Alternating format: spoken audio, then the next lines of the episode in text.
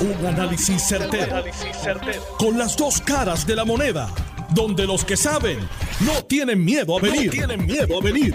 Esto es el podcast de Análisis 630 con Enrique Quique Cruz. Miércoles 31 de agosto del 2022. Tú estás escuchando Análisis 630. Yo soy Enrique Quique Cruz y estoy aquí de lunes a viernes de 5 a 7. Le pedí al licenciado John Mott que estuviera con nosotros hoy vía telefónica. Buenas tardes, licenciado. ¿Cómo está? Muy bien, ¿y tú? Bien, bien. Bueno, Cuéntame. Cuéntame, eso es una, palabra que yo utilizo mucho en, en Lo sé todo. Cuéntame, Eliezer. En este caso no voy a hablar con Eliezer, voy a hablar con el licenciado John Mott de, de todas estas situaciones que están ocurriendo en la Chaldón. Voy a empezar por la última, que es la más caliente. O sea, están todos estos individuos pasando por allí, tranquilos, felices de la vida, y, presentándose ante las autoridades. Hoy, el banquero Julio Herrera Belutini, coacusado en el caso de Wanda Vázquez, que era el último eslabón que faltaba, eh, fue allí con sus abogados, se presentó y tipo vestido con su traje, su camisa blanca, sus gafas, eh, llegó allí, fue a las oficinas del FBI, después tuvo vía Zoom, vía digital la vista. Fiscalía quería que le impusieran 2.5 millones de dólares en fianza. La magistrada jueza federal dijo que no, que con un millón era suficiente asegurado. Se le permite viajar a Nueva York, hasta vivir allí, se le permite viajar a Puerto Rico, se le permite ir a Inglaterra a visitar su familia porque reside allá. A este lo trataron, a este lo trataron mejor que a, que a Rossini eh, en términos de los viajes. Y llegó con un destaque de abogados con, que han tenido unos casos bien interesantes en el pasado. Este, Heavy hitters. ¿Perdón? Heavy hitters, les decimos. Espérate, que no, es que no te estoy escuchando bien. Repíteme la pregunta. Heavy, heavy hitters. Ah, heavy hitter, heavy hitter. Mm-hmm. Lo que pasa es que tú lo dices en inglés, yo lo digo en español. Tú dices heavy hitters y yo digo heavy hitter. heavy hitter. Eso es lo que son. Eh, son gente que fácilmente están a 1.200, 1.300 dólares en la hora, que el hombre puede pagarlo. Y todo eso, o sea, el hecho de que no hayan peleado la extradición, no los dos, los dos vinieron para acá, te deja ver que la fiscalía está tratando de que ellos cooperen. No es lo mismo tú poner un mensaje de texto que sentar a el banquero y decir, sí, yo le dije a ella, este, yo te hago, te doy tal cosa a cambio de que tú votas a esta persona. Y ella me dijo que sí. ¿Ves la diferencia? Y ella me dijo que sí. Claro, acuérdate que los co-conspiradores pueden testificar sobre todo lo que le dijo un co-conspirador como in furtherance of the conspiracy. Aparte de que es un, es un statement against interest. O sea, todo eso, la fiscalía está pensando. A la, a la fiscalía, ellos dos son small fry, porque en, en cuando estás hablando de eh, este grupo que es el de integridad pública, mientras más alto el funcionario eh, eh, público, mejor es en su reputación. O sea, ellos van, pueden, pues, obviamente, esto sí ocurre. En el caso, por ejemplo, de, de el gobernador de Illinois, el último que encontraron culpable, eh, de un nombre extraño, ese fiscal podría decir, yo metí preso a fulano de tal, y no puede poner su resumen, y si se va de la fiscalía federal, pues puede, como dicen, eh, eh, este, no, name his price. Si se queda allí, pues es una cosa importante para sus ascensos. Y eso es lo que tú tienes que entender cuando estás bregando con este tipo de, eh, de asuntos. No es que le vayan a decir, ok, tú tienes inmunidad, eso no va a pasar.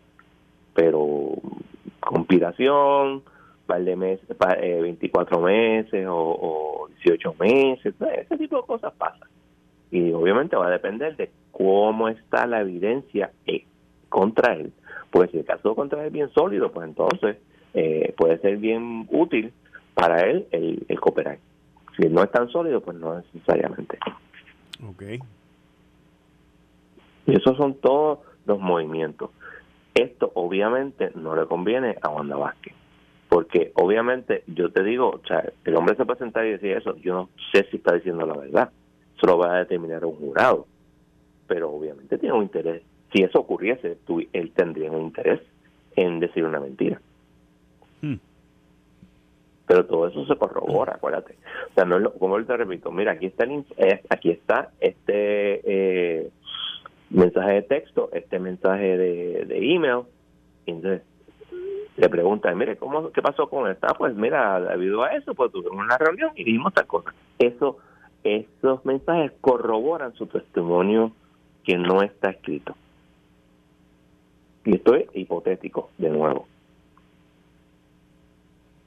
Esto, yo, yo fíjate, ahora conversando contigo sobre los planteamientos y el análisis que tú haces de que Fiscalía pues está buscando que esta gente cooperen. Porque entonces, pues claramente se ve que el target, que la tarjeta es en contra de la exgobernadora principalmente y únicamente. Ya Mark Rossini, este, ya Mark Rossini dijo que ya Mark Rossini dijo que, él estaba disponible para cooperar cuando estuvo aquí hace dos o tres semanas. Y entonces, mientras tú hablabas, mi mente analítica corriendo decía, ¿habrá sabido la ex gobernadora durante el fin de semana que el banquero Julio Herrera Belutini venía a Puerto Rico y eso la motivó a hacer el post que hizo de Brand Fisher y de la injusticia? Eso era lo que yo me estaba preguntando mientras tú estabas hablando. Eso siempre es posible. No creo, pero puede haber tenido una sospecha de que él venía por ahí. Hmm. Es así.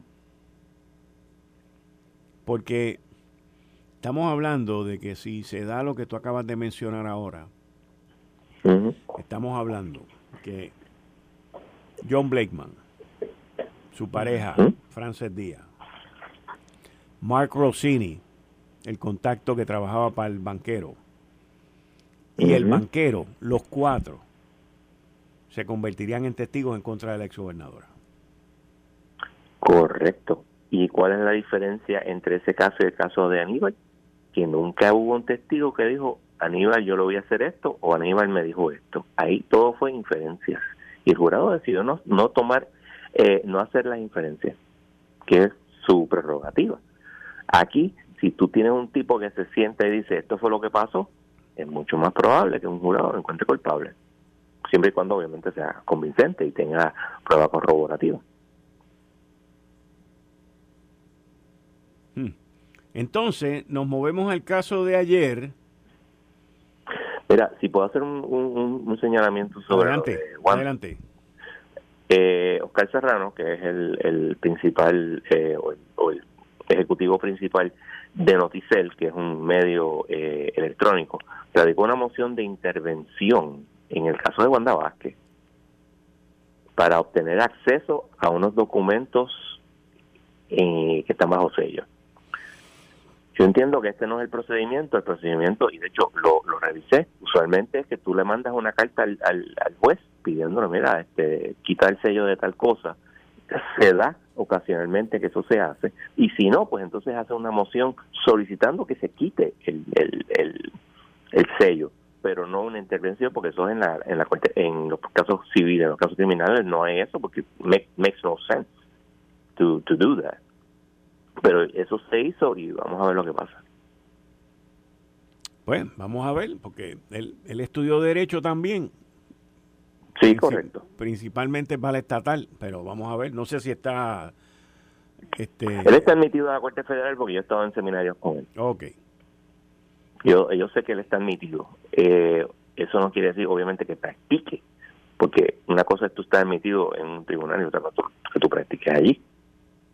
Y cuando tú pides ser interventor, o sea, lo, que él pide en, esa moción, ¿qué, ¿qué, significa eso? bajo No bajo las circunstancias de lo que él está pidiendo, pero bajo las circunstancias reales, cuando tú pides ser interventor.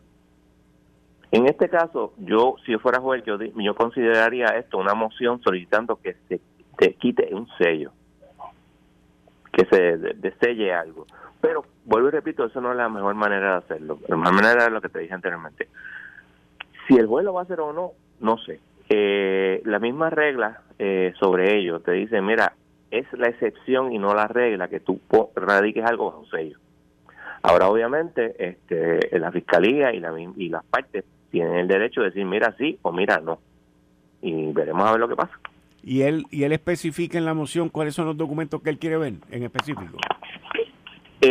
Si mal no recuerdo, si te digo en un segundo, porque él está pidiendo a 50, eh, los doques 52, 58 y 62, que creo que son las cosas que han sido selladas, pero especialmente la, la, moción de eh, pidiendo sanciones contra este Wanda o diciendo que ella posiblemente violó el, el, el, el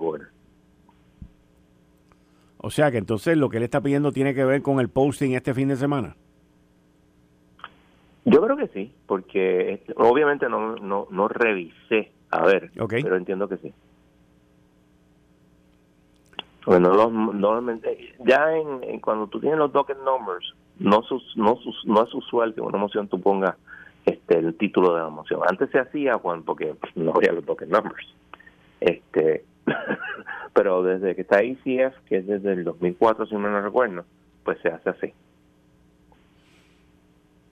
José Bou Santiago. Vamos para allá. VIP. Solamente se le acusa por lo del reloj. Eh, quiero, es bien importante que eh, se entienda que a él se declara culpable de conspiración. Pero en el information y en el plea agreement se dice claramente que le entregó el reloj de 33 mil dólares a cambio de un contrato de ciento y pico mil pesos o, mucho más de eso. O sea que es un quid pro quo la narrativa, porque en el, en el plea agreement tú tienes que hacer una narrativa de lo que pasó y lo firma la parte. Y ahí se dice exactamente lo que te acabo de decir. Y eso es un soborno. Y eso es una violación del 666 pero él se declara culpable de la conspiración. Porque, como te dije ayer, el 666 lleva 10 años, mientras que la conspiración son 5 años. Pero el hombre tiene que estar cooperando. Tiene que estar cooperando. Y entonces también otro que se declara culpable hoy de uno de los casos que iban en su contra fue Abel Nazario. Eh, no, él anuncia que se va a declarar culpable y lo de Abel Nazario hay que tener también eh, mirar el indictment, en este caso si hay un indictment, y hay un solo count, que es conspiración junto con el 666. Y volvemos, 371 es 5 años, el 666 son 10 años. O sea que es un, se va a culpable de un felony con toda probabilidad, porque son los dos cargos que tiene. El, el, el indictment dice que es one count, pero en realidad son dos.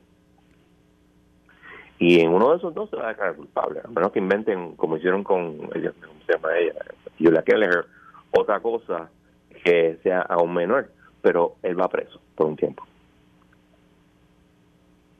Está activo esto, está bastante concurrido. Sí, porque acuérdate que él ya, ella, él ya fue convicto una vez. Sí. tiene ese, ese, esa, ese problema adicional, porque cuando tú eres reincidente te ponen más en el eh, te ponen más puntos en el, en el sentencing Ese es el caso de Rossini y también el caso de Wanda Vázquez. Correcto. Que él ya fue convicto. ya fue convicto por, un delito, creo que fue un delito grave. Y me imagino que cumplió.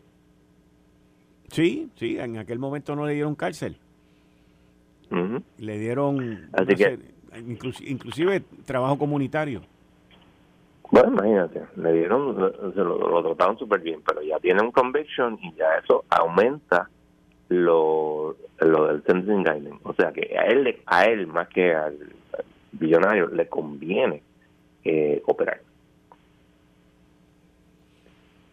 ¿Qué puede aportar? Esos son otros 20 pesos.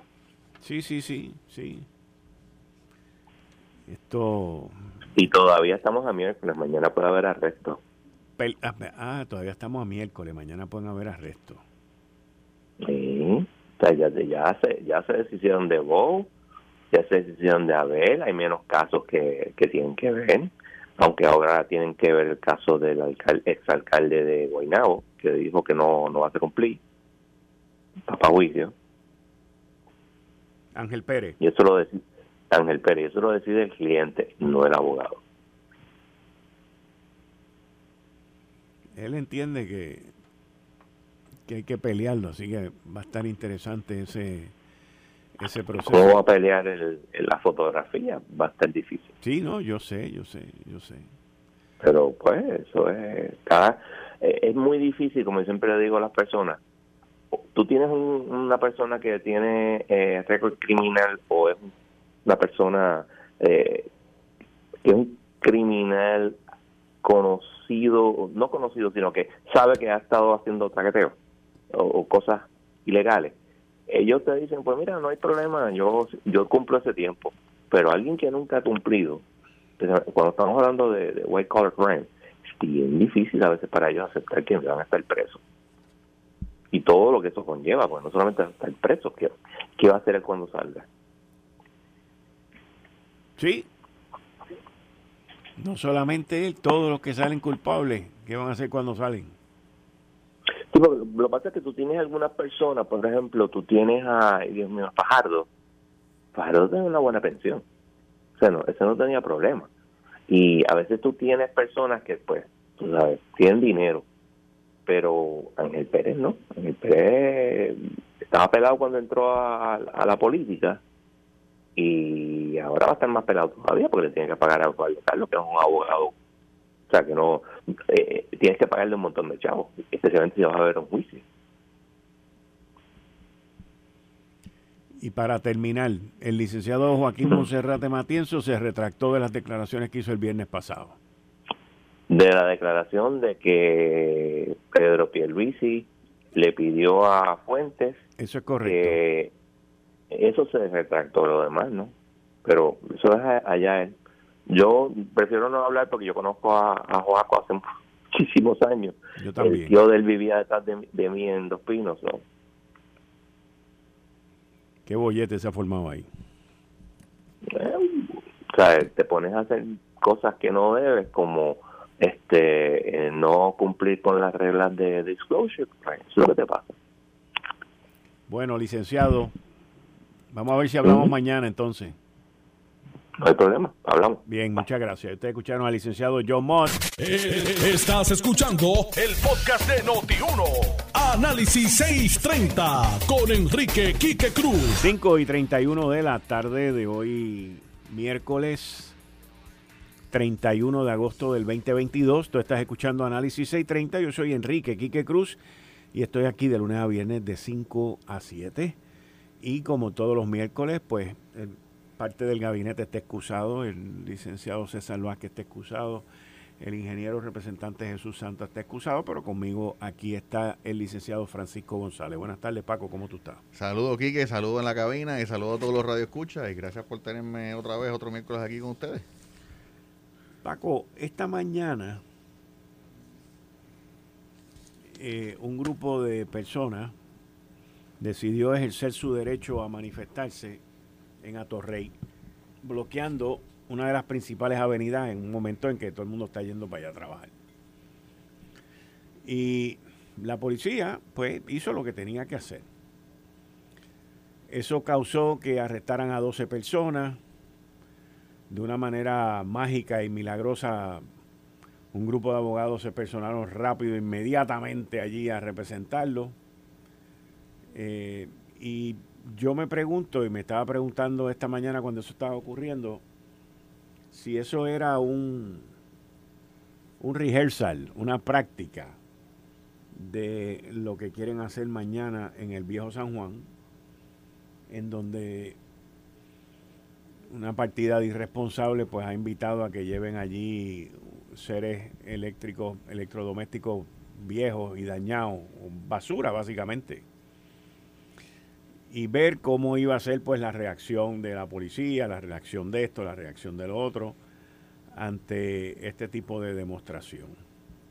¿Cómo, cómo tú lo ves? ¿Cómo, ¿Cómo tú ves esto? Lo de hoy y lo de mañana, que by the way, hoy salió mi columna en el periódico El Nuevo Día donde digo que aquí nadie ha eh, publicado o cubierto ni tan siquiera los rostros de los nueve policías heridos, de los cuales hubo una que fue es mujer policía, y eso pues tampoco importa, pero dale. Bueno, lo primero es, vamos para corregir, porque la premisa, la premisa no estoy de acuerdo del todo. ¿Con cuál? Con que estas personas estaban ejerciendo su derecho en la ah, no, no, Muñoz Rivera. Sí, no, estamos claros. Nadie tiene derecho a bloquear. No, pero ellos lo ven así. Vía. pero, pero, la, la, ley, o sea, el derecho, tú puedes interpretarlo de mil maneras, pero esto es un asunto que ya se ha aclarado mil veces. El derecho a la libertad de expresión no es ilimitado, no es absoluto. Uno tiene derecho a expresarse y a manifestarse siempre que lo haga de una manera pacífica. Esto no es una manera pacífica. O sea, bloquear la avenida en plena rush hour de por la mañana en Atorrey no es una manifestación legal. Claro, ellos lo hacen de esa manera precisamente para provocar una reacción de la policía y como tú dices, pues estaban los, los abogados ya estaban listos para entrar ahí. Eh, no me consta, obviamente, pero tengo que suponer que si llegaron esos abogados inmediatamente o ya estaban allí probablemente, pues es que ya estaban coordinando porque se hizo a propósito para, para provocar una reacción de la policía. Y vamos a estar claros, si yo, Francisco González, me paro en el medio de una avenida a exigir la estadidad, por ejemplo, me van a arrestar también. Y eso ha pasado antes. En el 2002 hubo una manifestación que se... Que, que, terminó fuera de control en la Procuraduría de la Mujer y arrestaron a las personas que estaban allí. Sí. Y era una manifestación por colocar la bandera americana. En la, procura, en la oficina de la Procuraduría de la, mujer, En el viejo San Juan, cuando estaba en el viejo San Juan. O sea, que eso es lo que ocurre con todas las manifestaciones que se salen fuera de control. A mí lo que pasa es que yo siempre he encontrado y siempre he cuestionado por qué estas personas, si su, si su manifestación es a favor de la independencia, de la izquierda, como quieran ponerlo. Porque ellos pretenden tener más derechos que el resto de los puertorriqueños. Porque ellos quieren tener esa manifestación de la manera que ellos quieren tenerla y entonces que no los arresten. Yo creo que lo que se hizo hoy fue para provocar esa reacción de la policía y llegaron esos abogados porque tienen también, oigan, esos abogados también tienen su agenda y apoyan la agenda de estos manifestantes y quieren hacer, ahora el issue es arrestaron por la manifestación. Pues, no, no arrestaron por la manifestación, arrestaron por bloquear la avenida. Si la manifestación hubiera sido en la acera, al frente de la oficina del, edificio este Seaborn, nadie hubieran, no hubieran arrestado allí. No fue la manifestación lo que provocó el arresto. Igual que la semana pasada, la manifestación no fue lo que provocó los arrestos. Mientras ellos estaban manifestándose pacíficamente frente a la fortaleza, no hubo ningún incidente. Empezaron a tirar piedras y botellas y esas cosas, pues entonces ahí sí pero lo que se arrestó fue por, la razón por la cual terminó con gases lacrimógenos y, eso, lacrimógenos. Fue por los actos de violencia, no fue por la manifestación. Y esto es parte de una agenda y una estrategia de, las, de estas personas que quieren provocar esta inestabilidad de mezclar los issues. Ah, es una manifestación. No, no era la manifestación, tú te puedes manifestar, no es ningún problema. Miren, esto me acuerda también, por ejemplo, los abogados llegan y dicen, no, es manifestación y esto y lo otro. Ah, es que son abogados. Entonces ya mismo entra la ACLU, por ejemplo. Y ACLU es una organización que se conoce por tener esos abogados que están listos para... Miren, el año pasado, cuando tuvimos el juicio de Manuel Natal versus Miguel Romero, la impugnación de la elección del viejo San Juan, llevaron a gente del ACLU a testificar. Porque bendito es el ACLU. Es una organización, la ACLU, es una organización respetada y es una organización imparcial. Imparcial. Y yo me senté y le pregunté al licenciado Fermín, yo llevé el contrainterrogatorio contra Fermín Arraiz y le pregunté, ¿y usted representa la ACLU? Y la ACLU es una organización imparcial. Sí, sí, sí, imparcial. Sí, no, esto lo estamos viendo como lo vemos. Y le pregunté, ¿y ese informe que ustedes sometieron? Sí, irregularidades. El informe está lleno de irregularidades. ¿Y a base de qué lo hicieron? A base de las observaciones que están, de los comentarios de nuestros observadores. Ah, ok. Cuando se sentó uno de los observadores de la ACLU, le saqué los comentarios que había hecho un mes antes de visitar el Coliseo. Un mes antes de estar como observador. un mes antes de él tener nada que ver con el asunto de San Juan en su capacidad como observador de la ACLU, ya le estaba haciendo comentarios en Facebook hablando de Miguel Romero robándose las elecciones. Un mes antes de las elecciones. Un mes antes de, las elecciones. Bueno, no, fue tres días después de las elecciones, pero un mes antes de que él fuera como observador de la ACLU. Ah, pero esto es imparcial. O sea, así funcionan estas organizaciones. Porque cogen los nombres y cogen esto y dicen, y lo usan para sus propios, para propios propósitos y agendas. Así es que funciona. Pasó ahí la semana pasada, vamos a manifestarnos en contra de Luma. Esa manifestación no fue en contra de Luma. Si hubiera sido en contra de Luma, hubiera sido frente a las oficinas de Luma. Para empezar por ahí. Esa manifestación fue para tratar de causar inestabilidad en el gobierno.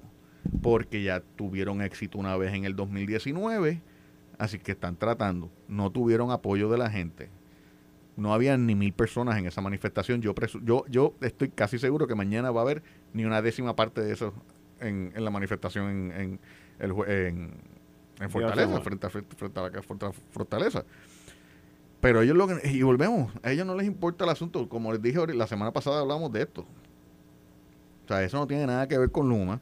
Eso tiene que ver con una agenda en particular, que es provocar la inestabilidad en Puerto Rico y al gobierno en particular, eh, provocar otro verano del 2019, porque tratan de conseguir de esta manera lo que no consiguen en las urnas, porque no tienen el apoyo de la mayoría de los puertorriqueños. Y en cierta forma están contando con la la indiferencia de la mayoría de puertorriqueños que están bregando con sus propias cosas para poder entonces desestabilizar el gobierno, porque saben que la mayoría de puertorriqueños están, no, no, no se van a meter en esto, no tienen el apoyo de los que los apoyaron en el 2019 y de los demás no cuentan con que ellos van a salir en una manifestación en contra y, reclamar que dejen de, esta gente, reclamarle a esta gente que dejen de tratar de, causar inestabilidad. Así que ellos lo que están tratando es ver si pueden, pueden achacarse una, una más.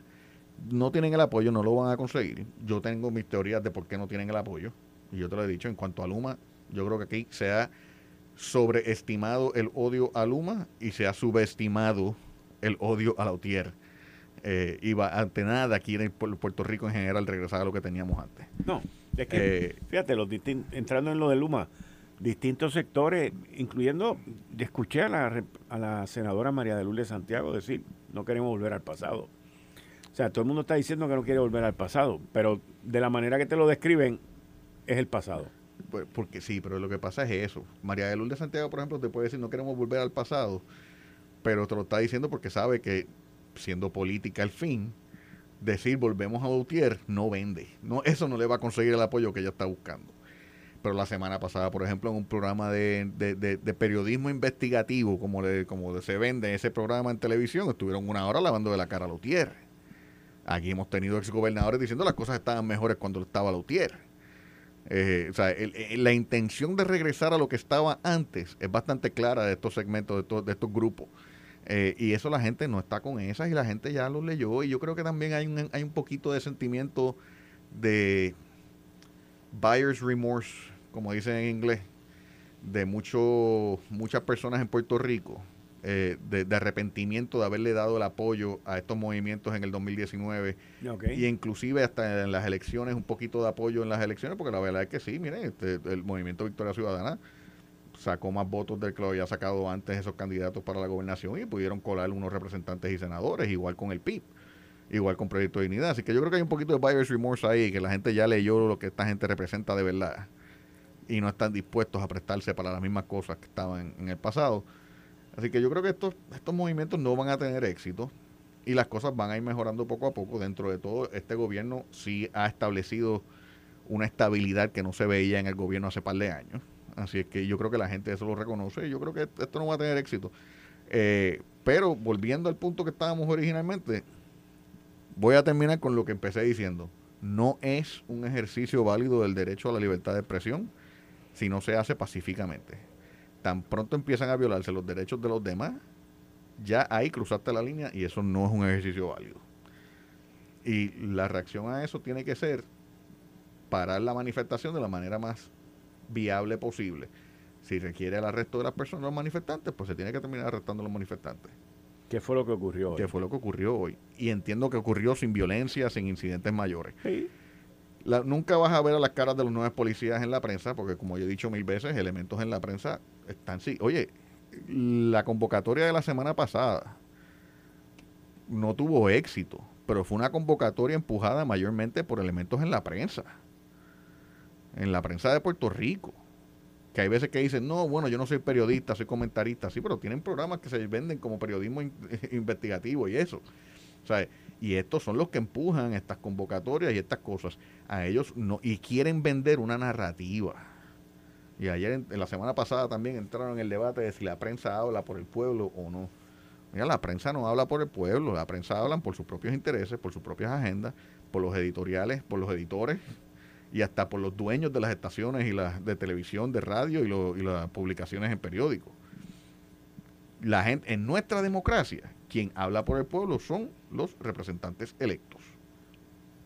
Y si no hablan correctamente, en cuatro años, después de las próximas en las elecciones en 2024, tienes la oportunidad entonces de votar por gente que tú entiendas que sí van a hacerlo. Pero no es la prensa. La prensa tiene sus agendas, siempre las han tenido. Lo que pasa es que ahora no tienen, no lo disimulan tanto. Eh, y yo creo que mientras estos incidentes no vayan con la narrativa que la prensa quiere crear, no vas a ver esa cara. Y es una pena. Y nos toca, y yo, yo que tengo la oportunidad, y lo dije la semana pasada, el honor de tener este acceso a los medios una vez a la semana, pues entonces yo, yo, lo, yo lo puedo mencionar. Tú que lo haces todos los días, tú lo mencionas. Pero lo haces porque, porque tú decides hacerlo, porque entiendes que es necesario que alguien lo haga, y yo estoy de acuerdo contigo, tienes toda la razón.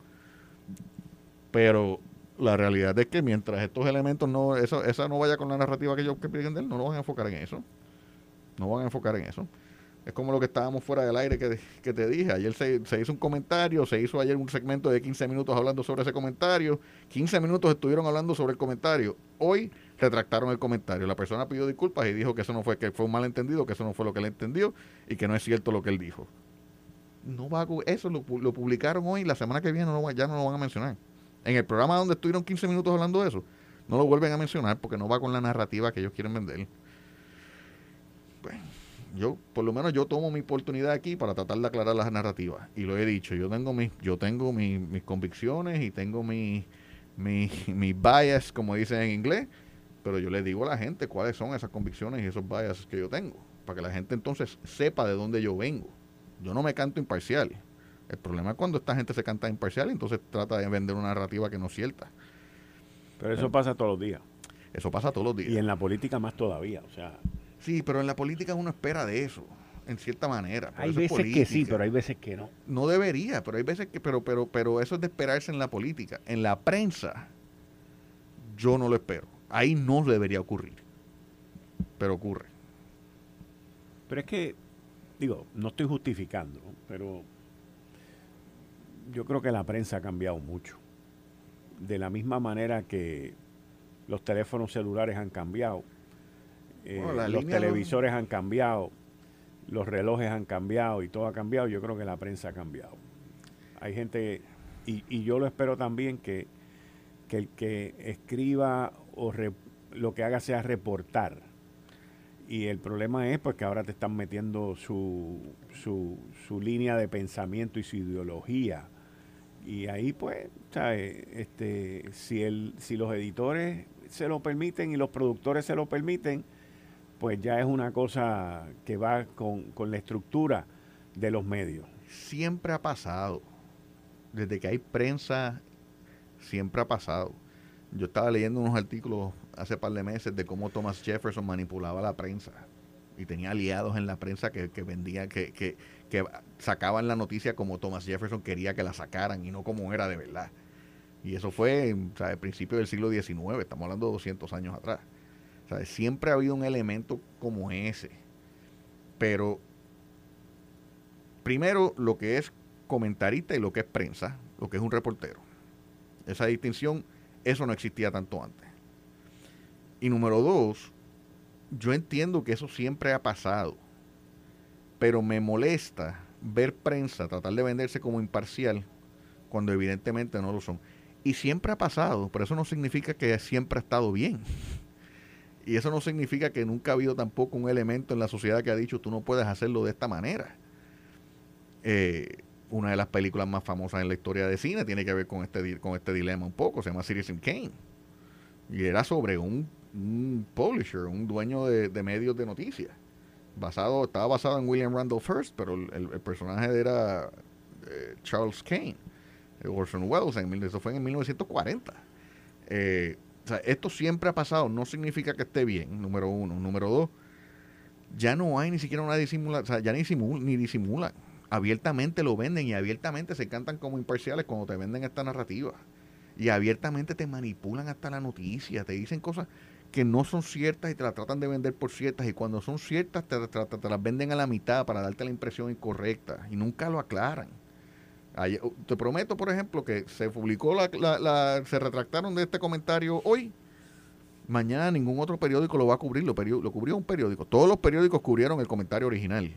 Lo repitieron. Lo repitieron. El original, que es primera hora, de lo que estamos hablando es de Joaquín, Monserrate. Matienzo, que se retractó de las declaraciones que dio la semana pasada, el viernes, cuando salía de la Corte Federal, y quien agarra esa noticia en, en prensa fue primera hora. Sí, y primera hora publicó la Y lo demás la, lo demás la repitieron, pero primera hora. Y hoy sale en primera hora que se retracta. Eh, y entonces tú estabas mencionando que anoche en uno de los programas nocturnos de análisis político, pues le, le, dieron le dieron duro al, tema y hoy sale el licenciado Monserrate Matienzo y se y se retracta de, de sus de sus expresiones. Y yo quiero ver si la semana que viene en ese mismo programa van a dedicarle el mismo tiempo que le dedicaron al comentario, se lo dedican entonces a, a, cómo se retractaron de ese comentario y por lo tanto nada de lo que dijeron ayer es cierto. Y yo no, y, y, y, por lo menos ayer puedo, y por lo menos sobre la intervención de ayer puedo decir que yo entiendo que la impresión que trataron de dar no era la correcta, porque aún con el comentario que sí se había hecho original, yo creo que ellos llegaron a unas conclusiones que no estaban basadas en la, en la verdad. Pero van a cubrir entonces cómo se retractaron de ese comentario. Van a echar para atrás y van a discutir cómo de hecho nada de lo que se habló ayer de verdad es cierto. Porque un, eso, es, eso es lo que haría una persona responsable. Yo tengo que darle crédito a Joaquín Monserrate, que fue responsable y llamó y pidió que lo retracta, que retractarse. No, eh, lo que pasa, según la información que yo recibí, eh, había, hubo, los comentarios crearon una controversia entre la familia y Joseph Fuente y el licenciado. Y eso le abona a la controversia también de que entonces ahí entra la parte ética tuya como abogado, de si tú estás autorizado, aunque haya sido verdad, que el, que el cliente se lo dijo, pero aunque sea verdad, tú como abogado, digo, y tú lo puedes explicar más que yo, porque la parte ética de Los abogados tenemos, tenemos el privilegio abogado-cliente, y ese privilegio es del cliente. Ese privilegio no es mío como abogado, yo tengo que honrarlo. Y eso lo que significa es que aquellas conversaciones hechas como parte de la preparación para el litigio, como parte de, de, esa, de esa relación de abogado-cliente. Sí, donde, donde yo digo que, que, se confiesa, donde se supone que tú te confieses. Y siempre y cuando no haya sido frente a otra gente que no tenga nada que ver con el litigio, con la oficina del abogado, o que se pueda interpretarle que se renunció de alguna manera. Este privilegio hay veces que puede, puede extenderse a documentos y notas y ese tipo de cosas. Pues yo como abogado no puedo compartir esas comunicaciones con nadie y si alguien me obliga, yo puedo ir a el tribunal y el tribunal explicarle que es un privilegio y el, y el tribunal debería sostener el privilegio. Claro, esto tiene que demostrarse que existe el privilegio y que aplica a esa comunicación en, en particular. Y de esa manera yo, no es que simplemente yo no tengo que compartirla, es que yo no puedo compartirla. Y puede ser una violación ética a los cánones de ética de los abogados, que esto nos rige a todos los abogados, inclusive fuera de nuestras funciones como abogados. O sea, en mi vida personal yo todavía tengo que dejarme llevar con, por los cánones de ética de la abogacía. Eh, y eso puede ser una violación ética. Eh, yo creo que pues ahí puede, pudo haber habido un problema con esas comunicaciones ayer, dependiendo del contexto en que se hayan dado. Ahí me estuvieron raro, raras las, las expresiones del licenciado desde el principio. Eh, pero, pero nada, tú sabes, yo tampoco quiero, quiero pasar juicio ni nada por el estilo, porque no conozco las circunstancias de las comunicaciones originales.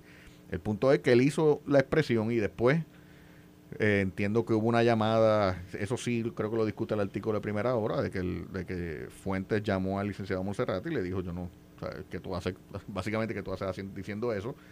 Y entonces el licenciado Monserrate llamó a primera hora y pidió retractarse.